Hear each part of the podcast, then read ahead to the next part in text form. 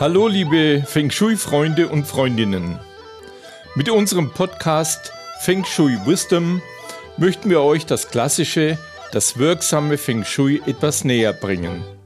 Und wir möchten euch auch etwas über die Historie des klassischen Feng Shui erzählen, über alte und neue Meister und auch über so manches Geheimnis rund um Feng Shui. Wir möchten euch Geschichten und Weisheiten erzählen über all das, was man so normalerweise nicht über Feng Shui hört. Wenn ich sage wir, dann meine ich das Turtle Feng Shui Institute, das von Julia Ries und von mir, Karl Willi Wittstadt, im Herbst 2022 in München gegründet wurde.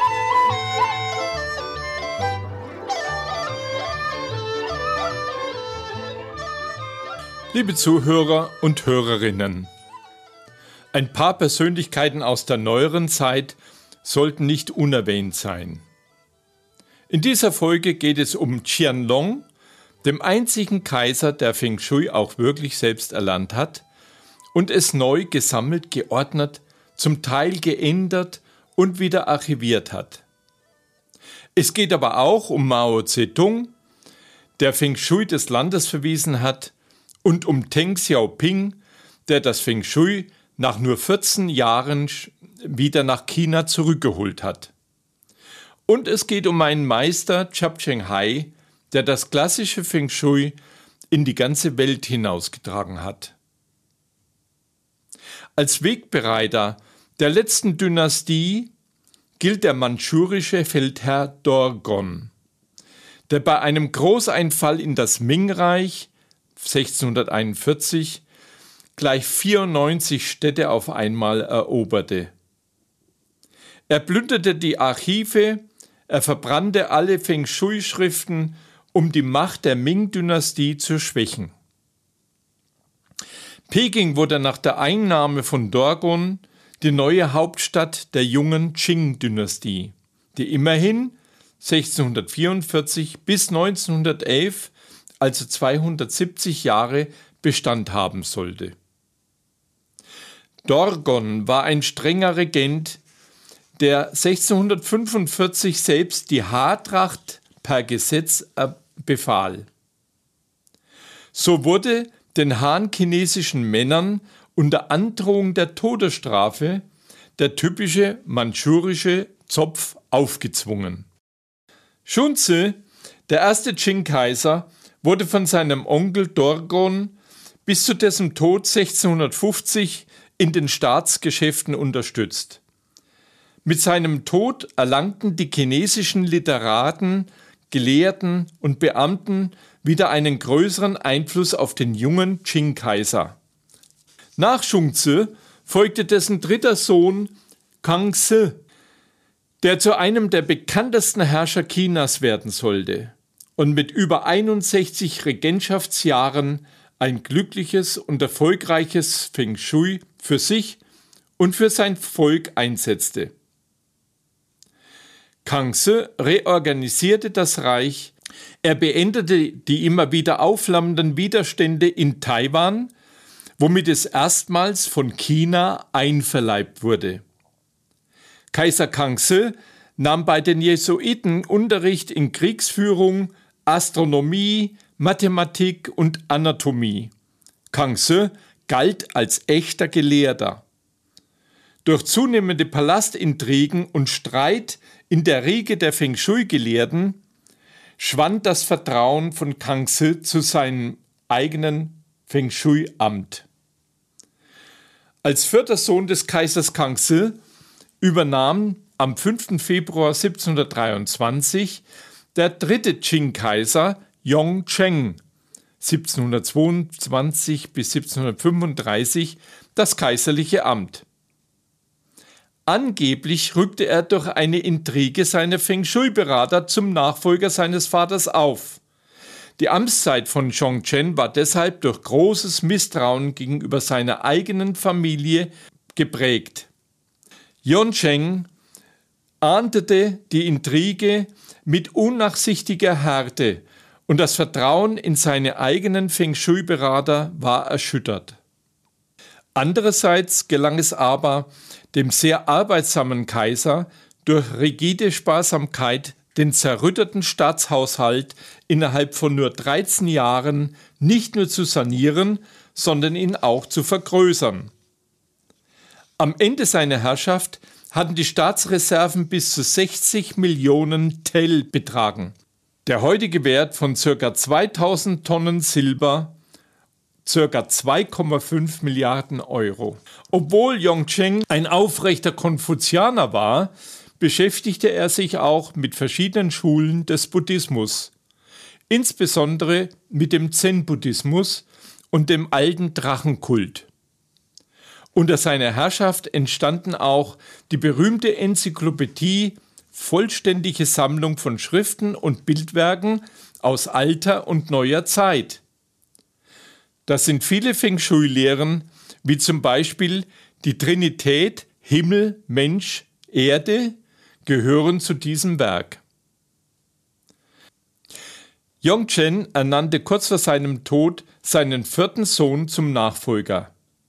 Prinz Bao wurde so der vierte Qing-Kaiser Qianlong von 1735 bis 1796. Sein Name ist sehr eng mit dem Feng Shui verknüpft, denn er ist der einzige Kaiser, der das Feng Shui auch selbst erlernt hat. Seine Amtszeit wurde zu Chinas goldenem Zeitalter und zur größten Machtausweitung der chinesischen Hochkultur. Der innere Frieden und die gute wirtschaftliche Situation führten zu einem bisher ungekannten Bevölkerungszuwachs. Von 1740 bis 1850 stieg die Zahl von 140 auf 430 Millionen Einwohner an. Jeder wollte in China leben, arbeiten und dort sein Glück finden. Das überforderte aber bald die Verwaltung und das wiederum führte zu Spannungen, zur Rebellion, zu Straßenraub und Korruption. So begann zum Ende einer erfolgreichen Laufzeit leider auch gleich der Niedergang der Qin-Dynastie.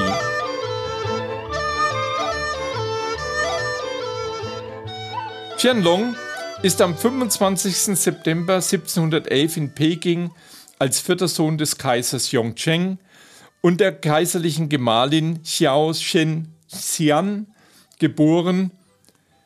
Man gab ihm den Kindernamen Hong Li und verlieh ihm 1733 den Titel des Prinzen Bao. Als er zehn Jahre alt war, befahl sein Großvater Kaiser Kangse, Hong Li in der Palastschule des kaiserlichen Hofes zu unterrichten. Somit lebte sein Enkel fortan bei ihm und sie konnten sich besser kennenlernen.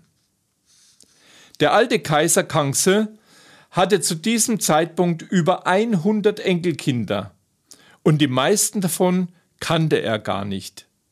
Doch Hong Li weckte seine Aufmerksamkeit. Bei einer kaiserlichen Hetzjagd griff ein Bär den alten Kaiser und den jungen Prinzen an. Hong Li wich nicht zurück, sondern schoss mutig mit seinem kleinen Kinderbogen Pfeil für Pfeil auf das Tier ab, bevor es Gott sei Dank die Jäger abfangen konnten.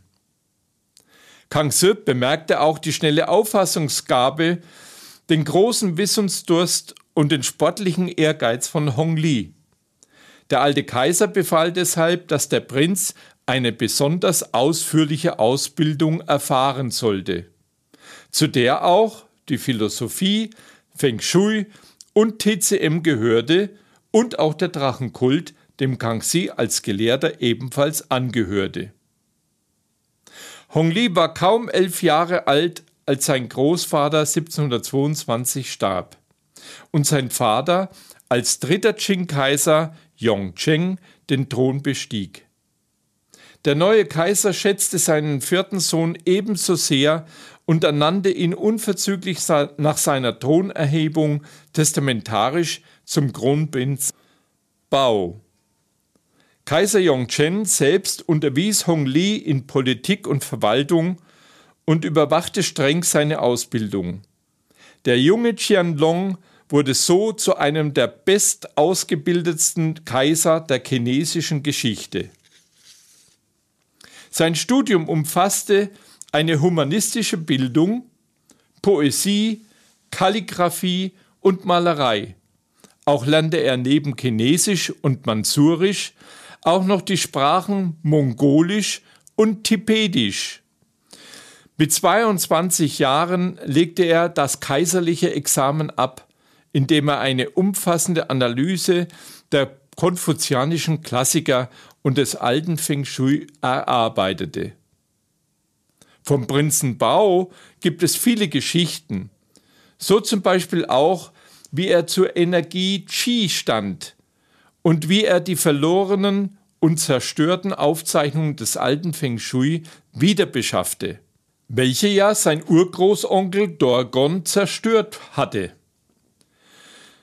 1664 brannte der Kaiserpalast durch die Brandstiftung des damaligen manchurischen Feldherrn Dorgon bis auf die Grundmauer nieder. Dorgon wollte die Macht der Ming und der Han-Dynastien ein für allemal brechen, indem er auch die damaligen Feng Shui-Schulen und Klöster schließen und sämtliche Aufzeichnungen verbrennen ließ. Damit wiederholte sich die Geschichte, denn auch Hong Wu, der spätere erste Ming-Kaiser, vernichtete 300 Jahre vorher, nämlich 1364, das Wissen um Feng Shui aus Angst vor einer Konterrevolution der Mongolen.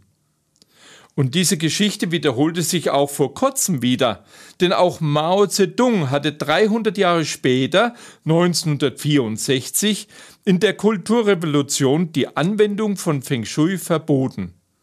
Alle Feng Shui-Berater wurden gegen Androhung der Todesstrafe des Landes verwiesen und viele Aufzeichnungen von Feng Shui verbrannt. Offenbar muss sich Feng Shui in einem Zyklus von 300 Jahren neu ausrichten und der Kaiser Qianlong sollte daran großen Anteil haben. Hong Li war ein wissensdurstiger Schüler und wollte den Dingen auf den Grund gehen. So fragte er seinen Meister, wer, wie oder was die Lebensenergie Qi ist. Und er wollte von seinem Meister einen Beweis für die Existenz von Qi haben. Dieser riet ihm darauf hin, auf eine Reise zu gehen, um nach den Qi zu suchen. So ging der junge Prinz der Legende nach auf die Reise. Über das Land von Ost nach West und von Nord nach Süd. Er überquerte die Berge und durchquerte die Wüsten. Aber er konnte das Qi nirgends finden. So ging er auf das Wasser und erforschte alle Meere, Dabei traf er auf einen großen goldenen Fisch, der offenbar ebenso rastlos nach etwas suchte. Der junge Prinz hielt an und fragte den Fisch Was suchst du hier auf allen Meeren? Da antwortete der Fisch Ich suche das Wasser, und ich kann es nirgends finden.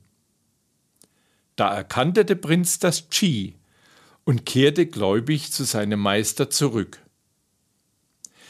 Prinz Bao ist es zu verdanken, dass alle alten Feng Shui-Bücher und Niederschriften gesucht, gesammelt und überprüft wurden. Prinz Bao wurde selbst zu einem anerkannten Großmeister des Feng Shui und stellte viele falsche Formeln wieder richtig. Als 1735 Prinz Baos Vater starb, war seine Nachfolge keine Überraschung mehr. Die Herrschaft des vierten Qing-Kaisers Qianlong gilt als Höhepunkt der Qing-Dynastie und wurde im Rückblick als das goldene Zeitalter der chinesischen Zivilisation erklärt. Der Kaiser zeigte sich als pflichtbewusster Staatsmann, der die Grenzen Chinas weit nach Zentralasien hin ausdehnte und die eigene Kultur nachhaltig förderte. Qianlong betätigte sich auch als Dichter, als Maler und Meister der Kalligraphie und auch als hochgeachteter Meister des klassischen Feng Shui und der TCM. Er führte ein sehr diszipliniertes Leben. Am liebsten beschäftigte er sich mit der Poesie und dem Sammeln von Kunstwerken. Ein wichtiges Resultat dieser Sammelleidenschaft war die sogenannte vollständige Bibliothek der vier Schatzkammern. Gemeint sind die vier Lehren des klassischen Feng Shui, die umfangreichste Zusammenstellung der chinesischen Feng Shui-Literatur. Auch der Bau von Gärten und Palästen interessierte Qianlong. Den 297 Hektar großen Sommerpalast in Peking ließ er 1751 bis 1764 für eine Gesamtsumme von 4,8 Millionen Silbertell, heutiger Wert ca. 200 Millionen Euro, errichten. Als Geschenk zum 60. Geburtstag seiner geliebten Mutter. Die Gebäude zählen zu den Meisterwerken chinesischer Architektur und der Park zu den beeindruckendsten Landschaftsgärten der Welt. Als Herrscher war Qianlong ungemein arbeitsam. Er traf gerne schnelle Entscheidungen, wobei er aber für Ratschläge stets offen blieb. Auch auf den Rat seiner großen Jugendliebe Xiao Xian, die er schon mit 16 Jahren heiratete, hörte er gerne. Erst im hohen Alter von über 80 sollten Qianlongs Urteilskraft und Arbeitseifer nachlassen, während sein Machtwille aber bis zu seinem Tod stark blieb. Qianlong starb 1799 mit 88 Jahren nach kurzer Krankheit und wurde im Chuling-Mausoleum in den östlichen Qing-Gräbern neben seiner schon lange verstorbenen Lieblingsfrau beigesetzt. China war zum Zeitpunkt seines Todes ein sehr reiches und zweifellos enorm einflussreiches Land, das allerdings strukturelle Probleme zu bewältigen hatte. Verglichen mit den anderen Reichen dieser Zeit war es aber immer noch ein vorbildlich regiertes und verwaltetes Land. Kaiser Qianlong hatte insgesamt 41 Ehefrauen aus allen Rängen. Eine besonders tiefe Beziehung hatte Qianlong aber nur mit seiner ersten Gemahlin, der Kaiserin Xiao Xiang. Er hatte schon, sie schon mit 16 Jahren geheiratet, doch sie starb bereits 1748 eines unerwarteten Todes, was der Kaiser nie überwand, und er wollte nie wieder eine gleichartige Bindung eingehen. Trotzdem schenkten ihm die nachfolgenden 40 Ehefrauen insgesamt 17 Söhne und 10 Töchter. Die allertiefste Zuneigung empfand Qianlong jedoch zu seiner leiblichen Mutter, die durch ihn in den Rang einer Kaiserinwitwe erhobene Xiao Sheng Xian. Regelmäßig besuchte er sie, ehrte sie zu jedem Feiertag, überhäufte sie mit Geschenken und nahm sie selbst auf die weitesten Reisen mit sich. Und die Kaiserin-Mutter blieb bis ins hohe Alter sehr vital. Qianlongs lange Regierungszeit, offiziell regierte er von 18. Oktober 1735 bis zum 9. Februar 1796, inoffiziell bis zu seinem Tod im Jahre 1799, also 64 Jahre, war maßgeblich von politischer Stabilität und wirtschaftlichem Wohlstand geprägt, aber auch von einem allgemeinen Hang zur Prachtentfaltung.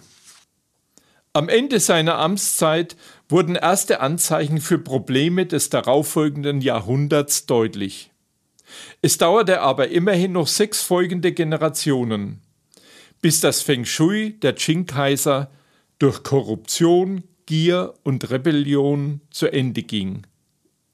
Und der letzte Qing-Kaiser, Puyi, 1911, als der letzte Kaiser Chinas überhaupt abdanken musste.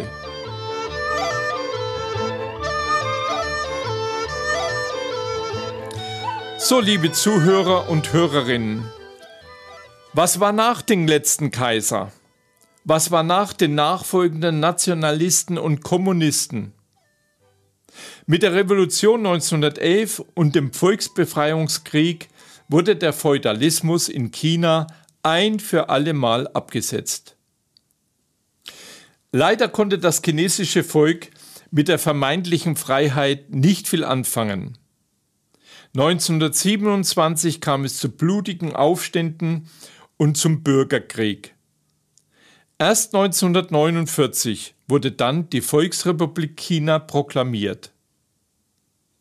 Von 1911 bis nach der Kulturrevolution 1966 haben wohl mehr als 60 Millionen Chinesen den Tod gefunden. Durch den blutigen Klassenkampf, durch Bestrafungsaktionen, durch politische Säuberungen und auch durch vermeintliche Hungersnöte. Der Führer der Volkspartei Mao Zedong hatte große Angst, dass man ihn mit Hilfe des alten Feng Shui wieder stürzen konnte. Er nannte das Feng Shui Kaisermacher. Und kein Kaiser sollte ja mehr über China herrschen, nur noch das Volk, also er. Mao Zedong hatte deshalb das Feudalamt Feng Shui landesweit verboten und alle Gelehrten und Meister als Feudaldiener geächtet und des Landes verwiesen, und zwar unter Androhung der Todesstrafe.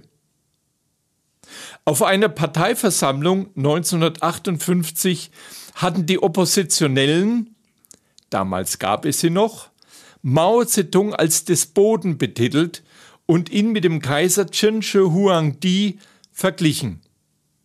In einem Mitschnitt seiner Rede ließ Mao darauf Folgendes hören. Was war denn so außergewöhnlich an Qin Shi Huangdi?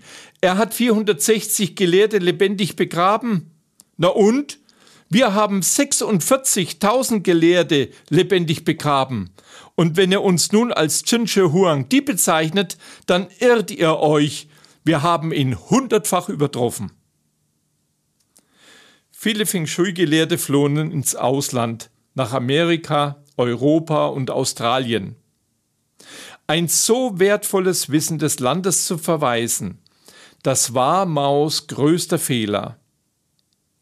Sein Nachfolger Deng Xiaoping erkannte dies und holte schon 1978 das klassische Feng Shui wieder an die Universitäten von China zurück aber nicht als Geheimwissenschaft, sondern natürlich für das ganze Volk. Feng Shui über alle Köpfe hinweg. Feng Shui vom Fließband. Tja, und deswegen war es wohl auch kaum wirksam. Erst mit der Zeit wurde der individuelle Personenbezug dieser Wissenschaft auch in der Volkspartei erkannt und anerkannt, und erst ab da wurde das klassische Feng Shui einem kleineren, aber auch elitären Kreis wieder zugänglich gemacht.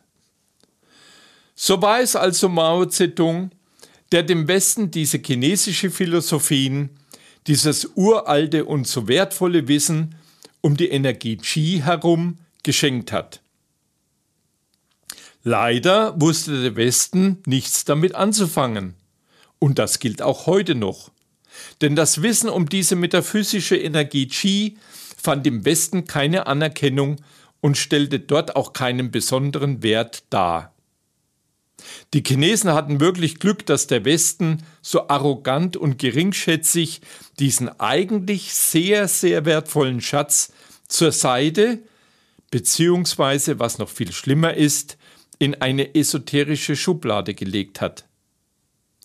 Xi Jinping freut das sicher sehr.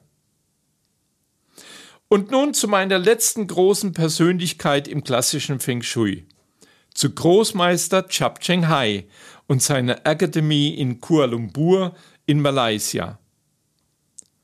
Meinem Großmeister wurde damals das Dekanat für die Uni Shanghai angetragen.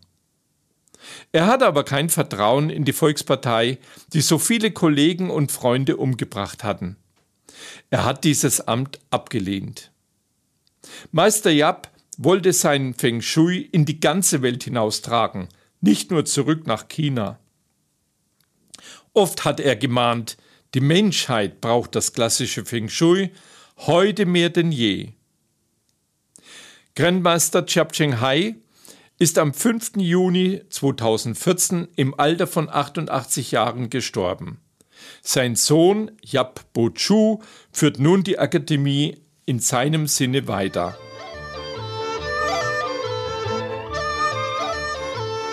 So, liebe Zuhörer und Hörerinnen, das waren meine großen Persönlichkeiten des klassischen Feng Shui.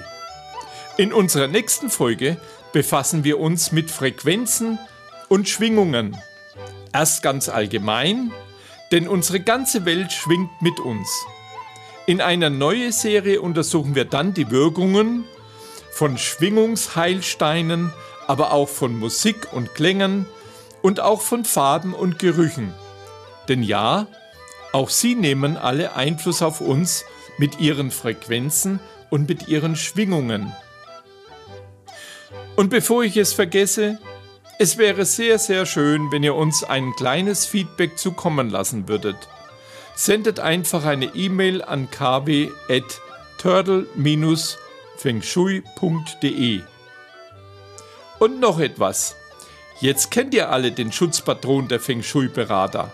Es ist der Feng Shui-Kaiser Qianlong, dem ich ein Buch gewidmet habe, Tag der Drachen, verlegt im www.novumverlag.com.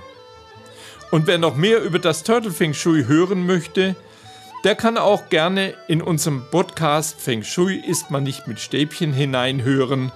Dort hat Julia Ries zusammen mit Kerstin Trödinger schon mehr als 70 Folgen veröffentlicht. Ja, und mich? Mich hört er wieder in zwei Wochen zu einem ganz spannenden Thema. Chirche, Seitchen!